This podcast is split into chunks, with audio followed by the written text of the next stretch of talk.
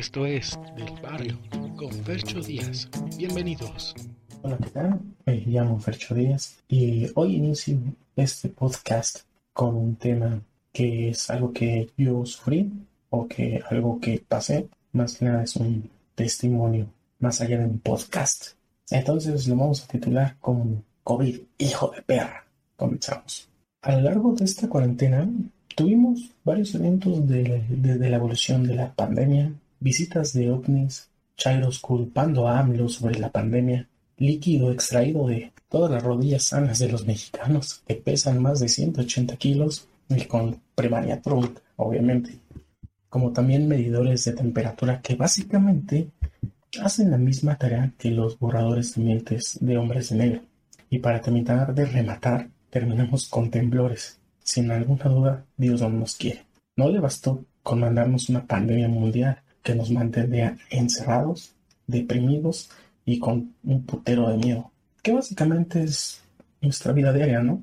Pero ahora con un motivo, sino que nos manda un temblor para romper con ese aislamiento de la guerra, darnos en la madre saliendo de casa y tener contacto con posibles COVIDs y ahora es cuando comprendes que Dios es un niño jugando con una lupa y quemando a esas hormigas pretas llamadas mexicanas. El 2020 estuvo marcado por todas esas cosas que decían los mayas sobre el fin del mundo.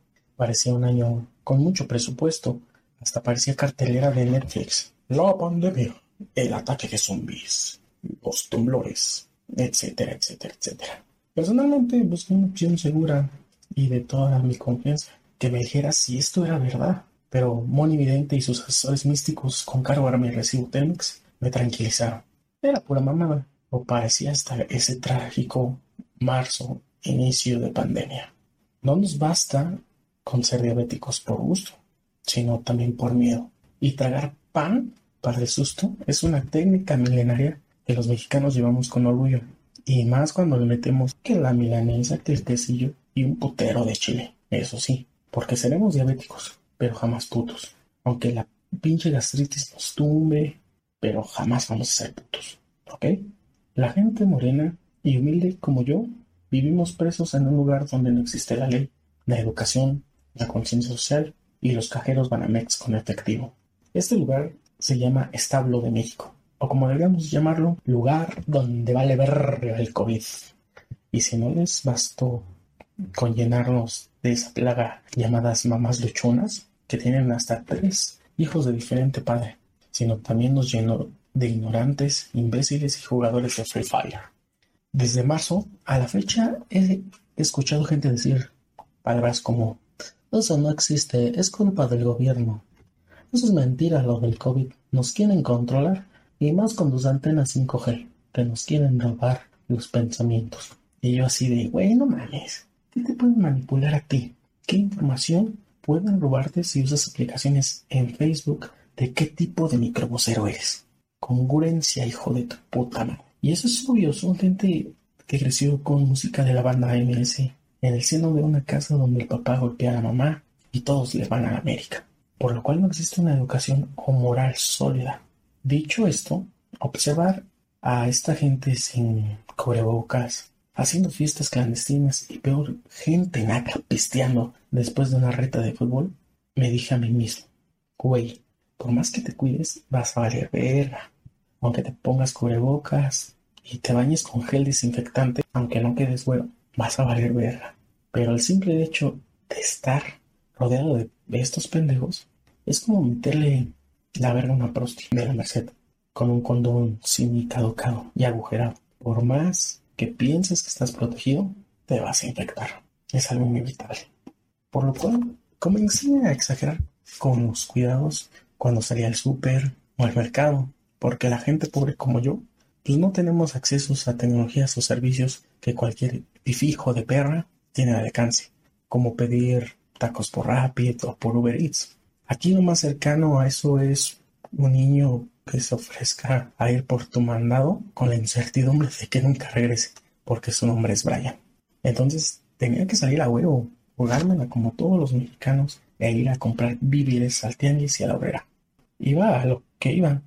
Era una misión imposible no tocar nada, o tocarse la jeta, y limpiarme las manos con cualquier gel antibacterial que se cruzara en mi camino, incluso los que tenían etiqueta con precio. Levantaba las monedas a los que cuidan los carros, así como perros, para no tener contacto con su mano.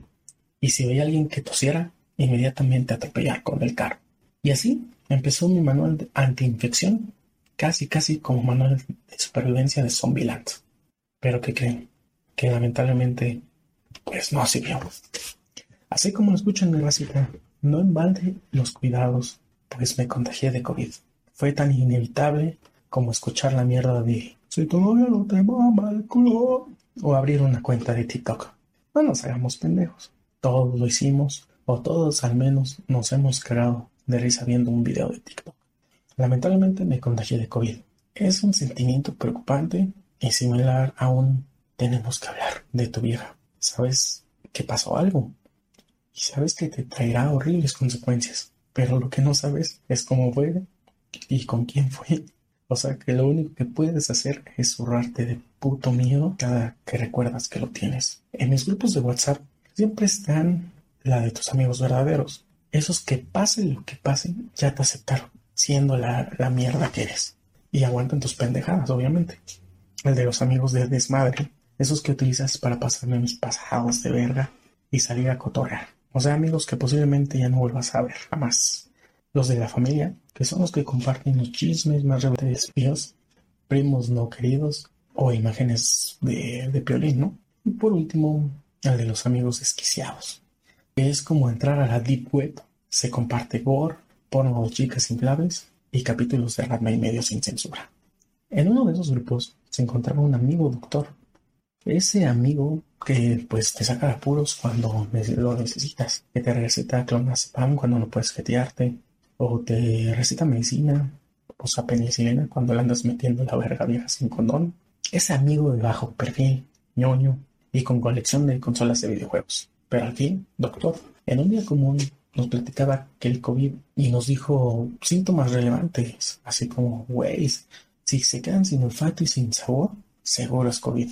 Algo que pues, me dijo, algo me dijo en mí, grábate esas, esas pinches palabras. Era como cuando tu mamá te decía, no te vayas por ahí, pendejo, porque te vas a caer. Y verga, te caías. Justo así fue lo que me pasó. Un domingo amanecí sin olfato ni gusto. Era como masticar la Play Doh o las primeras comidas de tu novia, ¿no? Sin sazón ni de la verga. Del olfato, pues ni digamos, ni mis pedos ultra penetrantes, hechos artesanalmente con huevos y frijol, los podían percibir. Ni la maldita colonia de los temerarios que pedí por amor podía oler. Y eso que esas madres duelen a kilómetros. Y dije, es COVID. Y pues hice lo más prudente, aislarme de mi familia, encerrarme en mi cuarto, en mi choza, con mi colección de fungos. Los primeros días de aislamiento son cruciales. No me bastaba con no saber qué verga iba a pasar al otro día. Si iba a amanecer muerto o sin poder respirar como un gordo corriendo tras el camión de los helados. Era un perro sufrimiento y un sentimiento frustrante, por lo cual me volví experto en temas COVID, gracias a, obviamente a Google, testimonios en Twitter y páginas del sector salud que me dijeron qué hacer. Porque sí, señores, en Internet puedes buscar información real, fidedigna y confiable. Y no sirve solo para compartir memes pendejos o saber cómo te ves en otro sexo en algunas aplicaciones. Llegó el día lunes, ya estaba preocupado. Toda la perra noche no pude dormir, pensando puras pendejadas, pensando que posiblemente iba a morir, pensando que iba a dejar un hueco en todos los corazones de México. Obviamente llenando mi cabeza de dudas y preguntas como ¿por qué a mí? ¿Por qué no a todos esos pendejos que pistean en la banqueta y comparten de la misma caguama? ¿Por qué a mí y no todos esos pendejos que se besuquean con una mujer casada? Y lo peor, ¿por qué Mejía Barón no metió a Hugo Sánchez en aquel partido del Mundial de Estados Unidos 94? Lo que causó en mí un estado profundo de reflexión. Simplemente, pues me tocaba. Y ni modo. Cuando uno piensa que se cuida y se protege, nada es seguro. Saludo, por cierto, a mis amigos de la prepa que tienen bendiciones. Aún cuando julio comenzaba, ya daba sus notas de lluvia.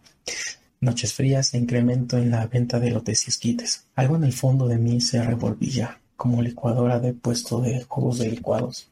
Una sensación que era una mezcla de impaciencia, molestia y decepción. Casi, casi la misma que sentí cuando me enteré de la separación del grupo. Uf, era imposible no sentirse en la gloria escuchando cantar a José Luis, ves, con esa voz suave y sutil. Y llegar a esa terrible idea de que no podría llegar a cagar a los peregrinos de diciembre, como en esa cena navideña con pollo rostizado y refrescos de varios sabores marca jarritos, no saben qué puta tristeza pensar eso. Algo que me ayudó a superar el encierro, ya que fue un hecho que me armó mi estado de ánimo. A aislarme un poco de mi vida social y de redes sociales para tomar las riendas de algunas situaciones, pensar en mí, en mi futuro, en tener pensamientos positivos y lo que haría con la sociedad después de superar esto. En realidad solo me hice pendejo, pero suena elegante decirlo, suena chingón, ¿no? Pero algo que sí me sirvió fue alejarme de esas malas noticias que te chingan más y más de lo que te ayudan a informar. Como que Bad Bunny ganó el premio de compositor del año, que Arjona sacó un nuevo videoclip, o que a Will Smith le engañó su esposa. Ya eran golpes que a una persona tan insensible como yo y con un sublime sentido del humor y obviamente clase, ya no podría aguantar. No bastaba con lidiar con este tipo de noticias, sino que también renunciar al único hobby que me mantenía cuerdo en esta cuarentena infernal. El doctor me dijo, no te puedes quitar, entonces ya no puedes hacer ejercicio. Y yo así de puta madre. Fue como un gancho de derecha de Jorge Kawachi en cualquiera de sus peleas arregladas. Fue algo muy fuerte, pero no podía rendirme. Tenía que sacar mi frustración, coraje e impotencia, motivándome con otra cosa. No podía fallarle a mi maestro Paul Villafuerte de las barras praderas. No podía tenerle miedo al éxito. Entonces decidí sustituirlo con lo impensable, algo que rompería esquemas masculinos. ¿Saben qué fue? Viendo videos de postres. No me pondría mamado, pero mínimo un cupcake y un chocoflan, que es lo que está de moda, ya podría hacer. Antes te sabía que era un press mango inclinado con 25 kilos de mancuerna por brazo. Ahora ya, ya te sé que es calentar a baño María y términos como a punto de turrón. El punto es que tenía que tener mi mente alejada de noticias de COVID, como muertes y cosas así. Me sentía más vulnerable que pollito de colores que posiblemente amanecería patas arriba el otro día. Y me adentré algo más oscuro que la Deep Web, algo más grotesco que los videos de trauma. Vi los videoblogs de youtubers. Un fenómeno social que hace estrellas a la gente más inútil del país, haciendo que piensen que lo que hacen es cool y peor aún, millonarios. Videos como tragar productos de sabritas o Barcel, replicar recetas de postres de TikTok, o lo más estúpido e imbécil que, que pude ver en esta cuarentena, una visita guiada por su cuarto. Cosas literalmente que nos valen verga. Sin duda alguna, esto es algo de, de la gente que despertaba viendo sábadas. Quedaron pendejos y ahora creen que esto es hacer contenido de entretenimiento. Por lo que opté por apagar la TV y escuchar música para relajarme. Y obviamente, música de clase. O sea, Luis Miguel. Que contaba mis historias de, de amor que jamás tuve. Pero pues uno a veces va en el camión escuchando sus rolitas y hasta te sientes como en un videoclip grupero, ¿no? El cual creías que hablaba de ti. Pero esta vez no pensaba en mi crush, ni cómo la preñaría para amarrarla de por vida como mi esposa, sino en el día de mañana, cuál acudiría a hacerme la prueba COVID y confirmar lo que firmemente ya sabía, Tenía menos esperanza que dejar un gancito en el congelador, regresar y que siguiera ahí, y que obviamente no se lo haya tragado alguien de tu familia. Era algo inevitable. Me dormí escuchando Panda Show para olvidar un poco y dibujarme una sonrisa al despertar. Pues llegó el día en el que tendría que hacerme la prueba COVID. ¿Quién iba a pensar que de adolescente iba al chopo a drogarme y a comprar discos de la Garagan y Cia y el Trey y eso? Y ahora, con mi ancianidad, voy al chopo para hacerme estudios sobre mi salud. Los tiempos cambian, chavos. Por eso, muchachos, disfruten de su juventud y no la desperdicien jugando Fortnite. Estaba temeroso a pesar de saber la respuesta. Decidí pararme con toda actitud. Puse mi gelmo de gorila, una camisa blanca que me compré en el Coppel, me puse mi cubrebocas con el estampado de la máscara del santo y me dirigí a los estudios. El viaje se me hizo eterno. En mi percepción de tiempo y espacio, mi cerebro buscaba pues argumentos válidos de saber cómo me infecté, o el porqué de la separación de Slinder Bass y Mauricio Ockman. Y por más que buscaba una razón, no la encontré. Y pues sí, a veces así es la vida. Es injusta. Me formé y una señora con traje espacial se me acercó para pedirme los datos y pues me metió un cuarto. Un cuarto blanco. Muy lejos esas escenas tan familiares de Van Bros, donde siempre hay un sillón y ya saben qué es lo que pasa. Solo había una silla como de comedor de fonda y me dijo, quítese el cubrebocas. Me metió un cotonete de 15 centímetros en la nariz y neta es la peor sensación que alguien puede sentir. Me sentí casi casi como niña del Conalep entregando el tesoro por primera vez a, a un Brian. Es un perro dolor y una extraña sensación. Después me dijo, es todo. Frase muy familiar que tengo en mis encuentros sexuales casuales. Al llegar a casa, ni siquiera acepté el café con galletitas de balitos que mi mamá, con mucho amor, me dispuso a darme. Solo quería llegar a, descansar y ver venga la alegría y esperar esos resultados. Pasadas las 24 horas, me, despertó la alarma de mi celular para tomar mis medicamentos e inmediatamente llegó la notificación del chopo que decía resultados. Y yo, puta madre. Y pues sí, lo que todos ya sabíamos y esperábamos se confirmaba. Sí tenía COVID, era positivo. Tomé la noticia con mucha calma y pues seguí con mi aislamiento y evitar a toda costa publicarlo en redes sociales, porque afortunadamente pues tengo padres que me dieron la atención necesaria en mi infancia y, y no parecer imbécil haciéndole saber mi vida a todo el mundo. Así fueron mis días de aislamiento o como yo diría, vivir como un niño mantenido por sus padres. Solo me dedicaba a tragar, ver series, películas y quejarme por todo. Volví a ser un adolescente, pero con justificante médico. Solo me faltó más acné, jalármela más de 12 veces con el TV Notas. Bueno, sí me la jalaba. ¿Para qué mentir, no? Pero ya saben, pagando OnlyFans. Porque seré pobre, pero jamás del montón. Dicho esto, tener COVID no es tan malo. Al menos para mí. No tuve ningún síntoma grave. No tuve esa tos de perro y la diarrea explosiva que tanto leía o, escuchaba, que era algo que me daba miedo. Imagínense que me dieran juntas, toser y diarrea al mismo tiempo. Me hubiera dejado un cuadro de Picasso en mi cuarto. Pero la putiza mental de no saber qué va a pasar mañana, si iba a agravarse mi condición, o saber que alguien de mi familia podría estar infectado, neta, parte el culo cada que pasaba esa idea en mi cabeza, pues me desmotivaba, ¿no? Ya no tenía esas ganas de comerme al mundo de esas que tanto hablaba Mariano Soria en la radio. Era algo muy fuerte. Estar aislado es el sueño de los otacos antisociales. Literal, no convives con nadie, no hablas con nadie y no existes para nadie. Hasta me sentía aficionado del Necaxa, lo cual me afectó porque yo no soy así. Soy un ser muy sociable, que por lo general sale a, la calle y va sonriendo a toda la gente que le va algo verga. Y más aún, sin importar que no pudieran ver mi sonrisa porque el cubrebocas me tapaba el hocico. Para mí fue como una cárcel, pero obviamente sin visita con un lugar. Estar encerrado, pero con todos los servicios, eso sí, de internet. Así serían mis próximos 14 días, que en teoría es el tiempo de incubación y muerte de este virus, hijo de perra. O en otro caso, que yo colgara los tenis.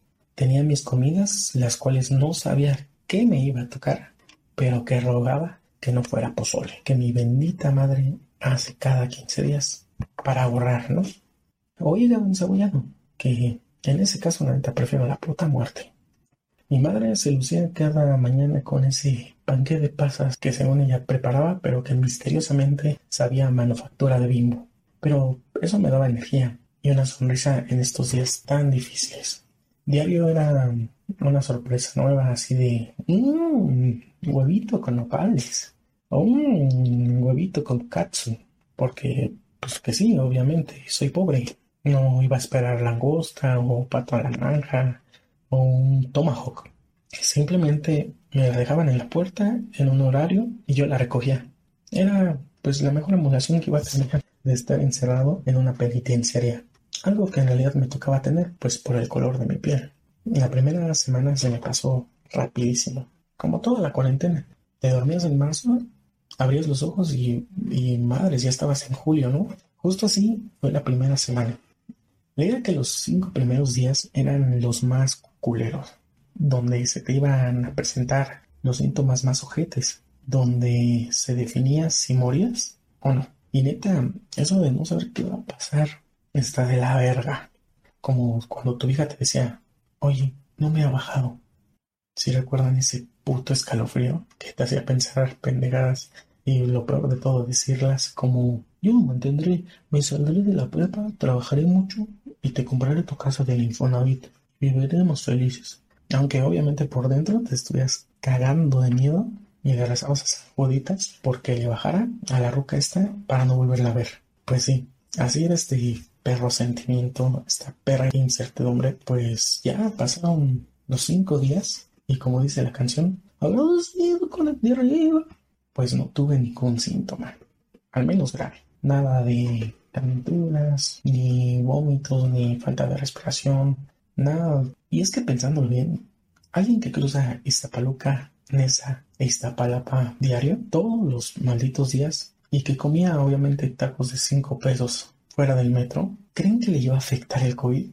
Pues ustedes mismos tienen la respuesta, y es no. A lo largo de mi vida me he expuesto diario a morir, al cruzar focos de delincuencia y asesinato, y de vez en cuando deglutir cosas de dudosa procedencia. De milagro no estoy ladrando. Obvio, mi cuerpo tenía la protección suficiente para que un, para un puto virus chino. Ellos tragan algo, pues nosotros perros de raza criolla. Los días pasaron, la misma rutina, despertar, ver tutoriales de cocina, tomar mis medicamentos, trabajar y llorar hasta quedarme dormido, pues para no perder la costumbre. Así fueron mis 14 días de aislamiento, con una nueva actitud, dispuesto a comerme el mundo, con esa pobreza que nos empuja día con día y todos los conocimientos adquiridos de ver las cinco temporadas de Shark Tank. Ahora sí, sin duda, mi puesto de alitas va a triunfar. Hoy me nombro el Chuck Norris de la zona oriente que vence día con día el peligro de cruzar la Ciudad de México al Estado de México y viceversa, sin recibir asaltos, rasguños o, o alguna arrimada de camarón en el metro, y que ahora venció una enfermedad mortal.